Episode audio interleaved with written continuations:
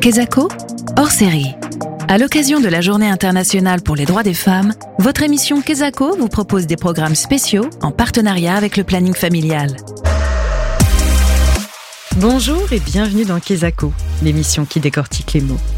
Cette semaine, nous vous proposons un cycle de cinq rendez-vous en partenariat avec le planning familial pour parler de militantisme, de féminisme, et aujourd'hui, on vous propose de détricoter un mot que l'on retrouve de plus en plus dans les discours féministes, entre autres.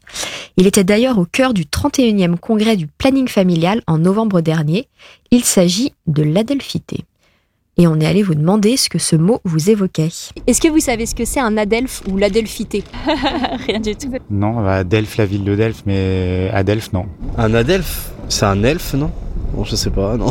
Un adelphe, non. L'adelphité, non, non plus. Désolé. J'ai jamais entendu ça, non, non, du tout. Retour en studio avec vous, Ariane et Léa. Vous êtes bénévole au planning familial de Loire-Atlantique. Alors, un adelphe ou l'adelphité, qu'est-ce L'adelphité, c'est un mot qui est formé sur une racine qui vient du grec ancien, adelphe, qui a donné tous les mots grecs euh, signifiant frère, sœur, mais aussi membre d'une même communauté, des proches. En gros, Delphos, ça voulait dire matrice. Donc initialement, c'est les personnes qui viennent de la même matrice, mais c'est ça a été utilisé dans un sens plus large pour parler des personnes bah, qui partagent un lien fort. On le retrouve aussi dans des textes au 19e siècle, on trouve Adelphi. C'est un mot qu'on peut comparer au mot anglais sibling qui veut dire indifféremment euh, frère et sœur. C'est un terme c'est un terme neutre en fait qui peut être utilisé pour euh, pour euh, qualifier ce type de lien. on peut aussi le comparer à kinship euh, voilà, c'est l'idée d'un lien euh, pas forcément biologique. Alors Ariane, fraternité, on connaît, sororité, c'est un terme qu'on entend de plus en plus souvent, mais adelphité, même, euh, même si vous l'avez dit, le, terme est ancien, on l'entend déjà au Moyen Âge, c'est finalement assez récemment qu'on le retrouve dans les discours féministes. Pourquoi? Pourquoi est-ce qu'il est de plus en plus utilisé? Pourquoi ce choix? Eh ben, C'est vrai qu'il est arrivé dans un cadre militant, grosso modo, dans les années 2000. Bah, tout simplement, par nécessité de trouver un mot neutre, un, mot neutre qui puisse euh, exprimer euh, ce, lien, euh, cette solidarité entre des personnes, en fait, quel que soit leur genre, c'est devenu, je pense tout simplement, une, une nécessité dans ces espaces d'avoir un mot pour, pour parler de ça. où ça devenait un peu absurde, par exemple, de parler de fraternité comme dans notre devise, ou à l'inverse, quand on parlait uniquement de sororité, ça excluait les personnes trans et non binaires euh, de ces luttes. Adelphité, ça permet tout simplement de mettre euh, toutes ces personnes ensemble. Justement, vous avez bien mis le doigt sur le sujet du genre, qui est, euh, enfin, qui est le sujet qui est soulevé derrière le terme aussi adelphité. C'est un mot qui fait couler beaucoup d'encre, qui semble réveiller des craintes parfois bien obscures. Pourquoi est-ce qu'on préfère parler de genre plutôt que de sexe et euh, alors en fait, le genre, ce qui est important de voir, c'est que par opposition au sexe qui est une donnée biologique, le genre c'est une construction qui est sociale, culturelle et historique. C'est-à-dire qu'on ne vit pas notre genre de la même manière en fonction de, de quand et où on est né. Et c'est quelque chose qui évolue dans le temps. Donc on peut euh, par exemple se rappeler qu'au Moyen Âge, euh, les gens pensaient que tout le monde avait les mêmes organes génitaux, juste que certains les avaient à l'intérieur et qu'en fait, ce qui définissait notre genre, c'était les humeurs, donc les fluides corporels. Donc les humeurs, c'est le sang, euh, le flegme et la bile et la colère. Le genre, c'est aussi très intimement lié à notre culture, puisqu'il y, y a des peuples dans lesquels il y a plusieurs genres qui sont reconnus, plus que deux. Donc par exemple, les Bugis sur l'île de Sulawesi en Indonésie, où il y a cinq genres qui sont, on va dire, officiellement reconnus. Euh, donc c'est vraiment une donnée qui est indépendante de la biologie en fait. Dans Kesako, on aime beaucoup les mots, vous l'avez compris, et ce terme d'adelphité nous invite à interroger un autre mot qui est entré récemment dans le dictionnaire. Il s'agit le mot euh, du mot de Yel, pardon, qui a fait beaucoup euh, débat. Est-ce que vous pensez que, que les mots ont un pouvoir politique assez fort pour venir résoudre le sujet d'identité Résoudre le sujet de l'identité, c'est quand même très ambitieux comme projet. C'est certain, je reconnais. mais pour autant, je pense que les mots ont un pouvoir politique euh, très fort.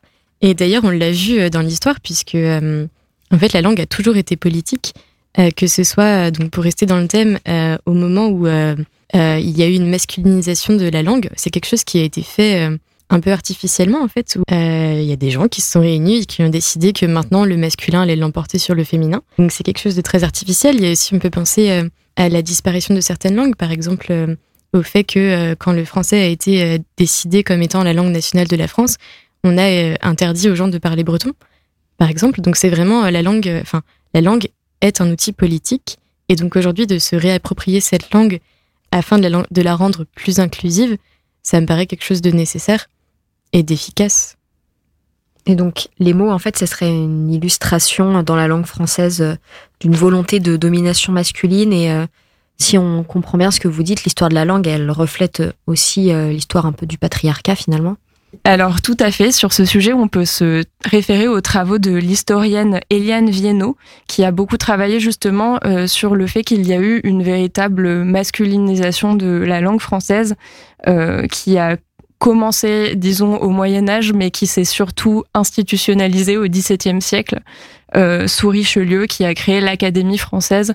Et donc, euh, les académiciens de l'Académie française ont euh, très délibérément euh, édicté un certain nombre de, règles qui paraissaient totalement absurdes par rapport aux usages de la langue à cette époque, visant à évincer les traces, les traces du féminin dans la langue et à écarter euh, à supprimer les mots euh, désignant euh, les, les, les, notamment les emplois de femmes, euh, principalement dans les domaines prestigieux. C'est-à-dire que par exemple, ils ont décidé de supprimer peintresse ou philosophesse, alors que supprimer boulangère, ça ne posait de problème à personne. C'était vraiment une lutte de pouvoir, en fait. Ces travaux démontrent ça très clairement. C'était vraiment quelque chose de très assumé, c'est-à-dire qu'en 1673, il y a Mézeret, qui était un académicien. Euh, donc quand la question de la simplification de l'orthographe s'est posée, lui, il a dit non, puisque l'Académie ne devrait pas simplifier l'orthographe pour pouvoir distinguer les gens de lettres d'avec les ignorants et les simples femmes. Donc c'est quelque chose que vous pouvez retrouver sur le site de l'Académie française, c'est factuel. Et donc c'était vraiment une volonté de laisser la langue aux euh, gens de lettres, donc au prestige. Donc il y avait vraiment cette idée de pouvoir très très forte. Merci beaucoup à toutes les deux, Ariane et Léa, pour vos réponses qui sont venues éclairer le sujet de la delphité, mais aussi celui du pouvoir des mots. Et pour terminer cette émission, le planning familial vous propose de découvrir le titre The Village de Vrabel, qui est une balade signée de l'auteur-compositeur queer sorti en 2017 et en réaction à la politique transphobe de Donald Trump qui était alors président. The Village de Vrabel, c'est tout de suite sur Sun.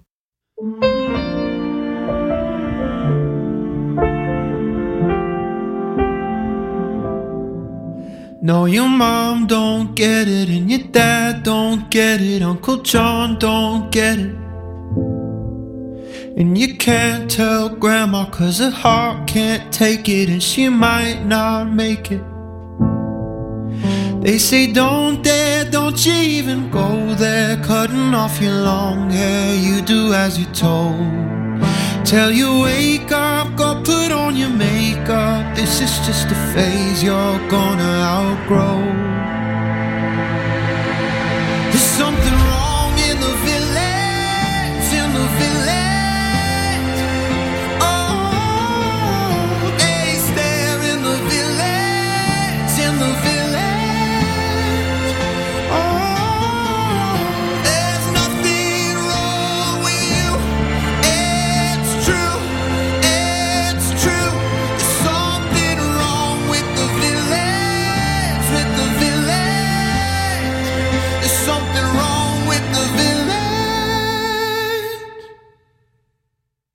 Feel the rumors follow you from Monday all the way to Friday dinner.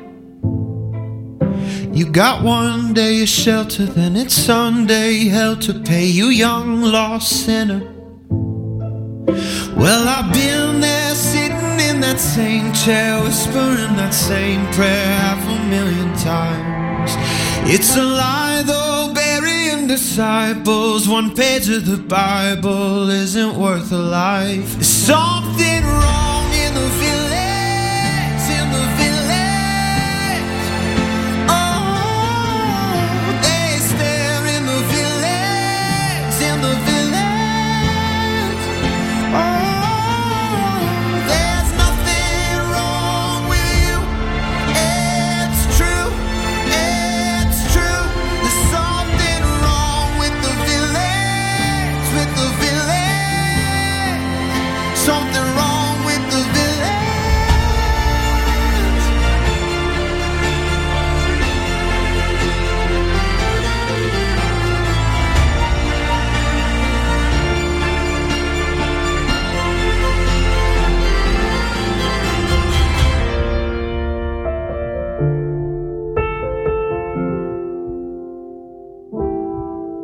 Ooh.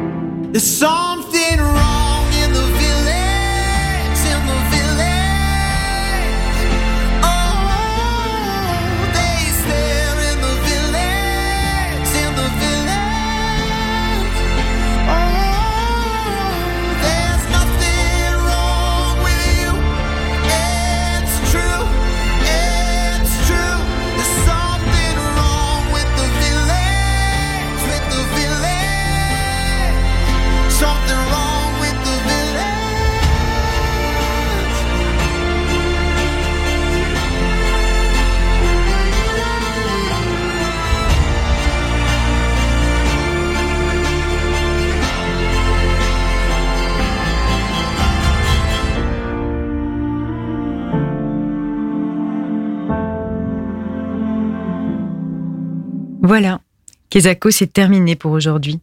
Mais on se retrouve dès demain avec l'équipe du planning familial pour une émission dédiée à l'onanisme. Kezako spécial sexualité et identité au pluriel avec le planning familial. C'est du 6 au 10 mars, juste après l'actu à l'ouest sur Sun.